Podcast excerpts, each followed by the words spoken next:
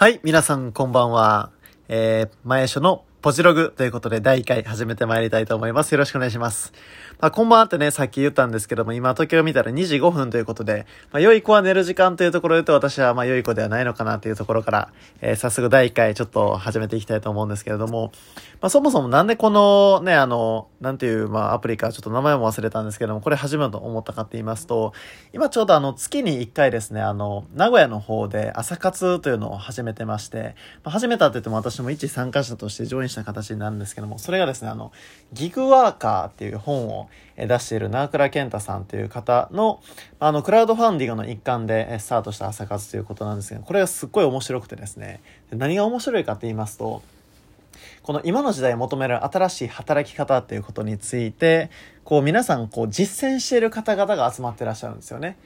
で、まさにこう、まあ普通にこう企業で勤めてるっていうのが一般的な中で、例えばこうベビーシッターとして、非常にこう時間場所問わず、まあいわば、あの働いて成果を上げてらっしゃる方ですとか、あとは今こう話題の、まあ紙の書籍から電子媒体に移ってきてますけれども、この電子書籍のプロデューサーをしているっていう方がいらっしゃったり、普段なかなかこう、まあ日常で、まあ私もこうコンサルティングの会社で働いておりますが、お会いすることがなかなかないような方たちと接することができるのは非常に楽しいなと思いながらえ日常を過ごしております。でね、こう、まあ、ちょうど、まあ、今日の、あの、いわばタイトルにもありました通り、この2020年、まあ、ちょうどね、こう、1月っていうのは、いわばあの、1年のスタートの月でもございますから、何かこう、新しいことを始めるという意味においては、非常にこう、いいタイミングでもございますよね。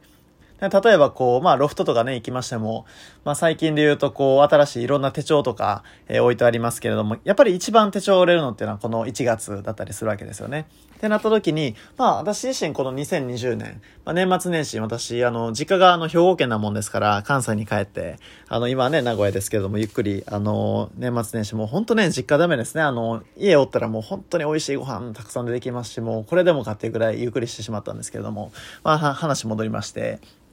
この2020年どんな1年にしたいかっていうのを私自身こういろんな、まあ、項目に分けて書き出したんですね。で、その中でもやっぱりまあこの詳細に関してはまた別の時にお話しするとして、まあ今日のテーマにもあります通り、この2020年、まあ自分にとってどんな1年にしたいかっていうのを決めたんですよね。で、その中のこう一つっていうのが、やっぱこの発信すること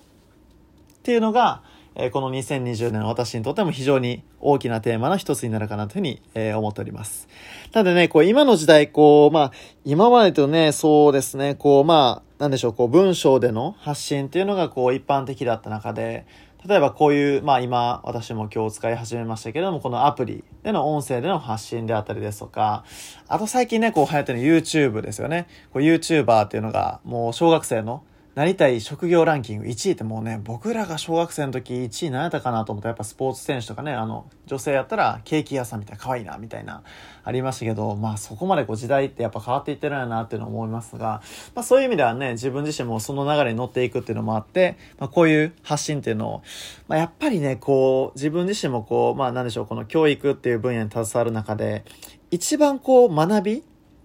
になる瞬間って何かなっていうのを考えるとね、これやっぱりね、発信すること、分かち合う時に一番学びになるんですよね、間違いなく。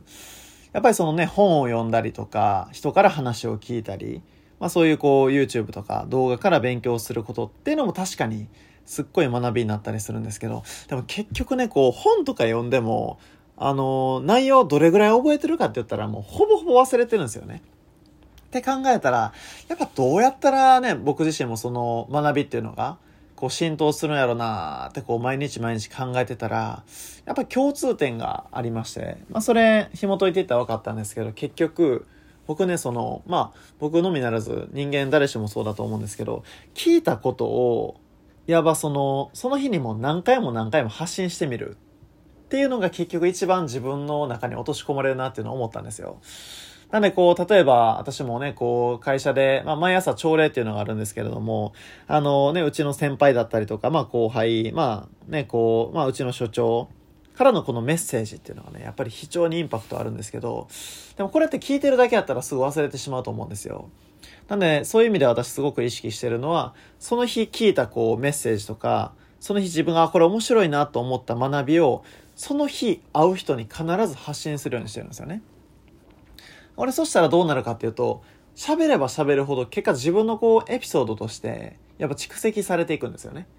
っていうのを思いますと、やっぱりその、まあ、人と会ってる時はね、こうやって、あの、話すっていうのはすごいいいですけれども、まあ、いわゆるその、別にそれって、極力突き詰めたら人に会わんでもアウトプットでできるんじゃねっていうのを思ってた時に、ちょうどね、こう、あの、あの、書籍のプロデュースされてる方、まあ、今ね、こう、あの、YouTube の方もすごく活躍されてる方なんですけれども、その方からこのアプリの存在を教えていただいて、まあ、前はね、急げということで、この2020年のスタート時期に始めてみたという形でございます。まあこんな形でねもうあの喋りながら次どんどんあの喋りたい内容出てくるのも本当にバーって喋ってるだけなんで、あのお聞き苦しい点もあるかと思うんですけれども、まあ今日のテーマです。最後、まあワンポイント、えー、締めていくとすればですね、なこの2020年、あの達成の年にするためには何かって言いますと、やっぱりね、明確にその文字にするっていうのは非常に重要かなというふうに思いますね。まあ、そのさっき話すことアウトプットっていう話もありましたけれども、結局ね、この話すのももちろんそのアウトプットを定着するっても非常に大事ですけれども、やっぱり整理するという意味では文字に起こしていくっていうのが、結果ね、やっぱりですね、この、まあ今私も話してるの原稿があるわけではないんで、本当にバーって喋ってるんですけど、文字にするっていうのはね、やっぱね、明確じゃないと文字にならないですよね。っていうふうに考えると、やっぱりその自分自身のこの2020年、まあ、いわばね、12月31日、まあ紅白とかね、こう、まああ、る人はガキの使いかもしれませんが、見て年越しそばをすすりながら、ああ、こういう一年やったなと思い返した時に、自分自身どんな一年やったなというふうに思いたいのかっていうそのゴールから始めるというところで言いますね。あの7つの習慣にもありますけども、終わりから始めるというので言うと、まあ自分自身どんなこの一年にしたいのかなという決意を、やっぱりその文字に起こしていくっていうのは非常に重要な観点かなというふうに思います。なんでね、私もその Excel シートを活用して、まあ例えばね、私もいくつかの分野にいつも分けて考えるんですけども、健康分野、またその人間関係分野、あとはその仕事ですよね。あとその自分自身の能力開発、やっぱできなかったことはできるようになったり、できることをこれからどれぐらい広げていきたいのかってこととか。なんでね、私で言います健康分野で言うと、まあ去年初めてあの、フルマラソン、あの、神戸マラソンですね。私、地元で、あの、走ったんですけども、ほ当にね、もう死ぬかと思いましたね。まあ、人間、やっぱ42.195キロなんて、あの、練習せずに走るもんないなと。思ったんですけど、まあ同時に得た学びとしてはやっぱり、ああ、ここまで応援されるんかっていうぐらいね、沿道の方から応援されたっていうのは非常にインパクトございましたね。まあそういうこう、マラソンの目標設定というのをこの健康分野について立てたりとか、あとはその生活習慣ですね。まあ、この時間に投稿してる時点でもう全然ないねんって話なんですけど、これからちょっとね、あの、朝早くスタートするってところから改善していきたいと思ってるんですけれども、まあそういうこう、理想のライフリズムといいますかね、そこの目標設定っていうのも、まあ入れてますね。まあ、あと人間関係分野だったら私実家に帰るの年何回だとか、自分の家族の誕生日は何月だからこの時に準備しようとか、あとはその自分の所属してた大学が、あの関西の、まあ、関西学院大学っていうね、あの、最近で言うと、あの、アメフトの悪質タックル問題っていうとタックルされた側の大学っていうことで一躍ちょっと名前が、あの、全国にも出たようなところで、まあ私は水泳部なんですけれども、あの、そこのね、こう話とかも、あの、いろいろありましたが、私もやっぱり一 OB として、まあ、この大学のつながりっていうのはやっぱり愛知でもね、結構いらっしゃるんですよね。ちょうどあの、だから2018年に、あの、ソリングスホテルっていう笹島ライブのところにある、えー、ホテルで同窓会っていうのをうちの大学出身の皆さんでやったんですけれども、その時にね、結局170人ぐらい、あの、お集まりいただいて、まあ、その時たまたまね、私、あの、代表というのをさせていただいて、あの、非常に盛り上がったんですけど、やっぱりね、その自分の、あの、せっかく出た大学っていうのもありますから、やっぱりこの文化っていうのを広げていきたい。から、じゃあ、いくつかイベント今年やってみようというのを、この、まあ、人間関係の分野の目標設定したり、仕事で言うとこういうふうに昇進昇格していこうとか、まあそのコンサルタントとしてこういう業界のお客さんをもっともっと広げていこうとかっていう目標設定をしたり、やっぱその能力開発っていう意味で言うと、まあ自分自身の、まあそれぞれのコンサルタントとしてこうなっていきたいとか、っていうことをこうね、書いていくと結構楽しいんですよね。なのでそういう意味で言うとね、この2020年達成のポイントは何かというと、いわば、その自分自身こうなりたいというものを、まず具体的に描くと。まあね、私の、まあ、働いてる会社の社長でもある青木社長はですね、まあ、無計画は失敗を計画することであるという言葉を残しておりますが、つまりですね、計画してないということは、これ失敗を計画していること。つまりこれ、計画するとそのに向かっていきますけども、やっぱりゴールがないとね、人間分散してしまうんですよね。えそういう意味で言うと自分自身、まあまた改めてこの2020年、描いたものにこう向かっていこうというふうに思いますし、まあ、やっぱり重要なのはね、こう、まあ、私自身も振り返ってもそうですけども、1月っていうのはやっぱね、威勢がいいんですよね。なぜかというと、スタートなんで、よし、やるぞみたいな。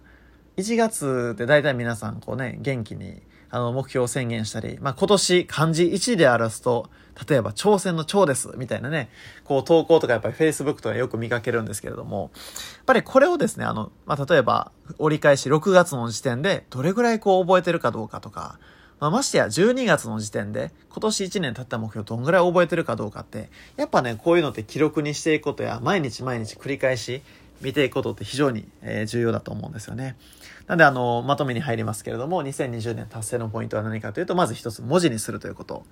そしてそれを毎日見るということですね。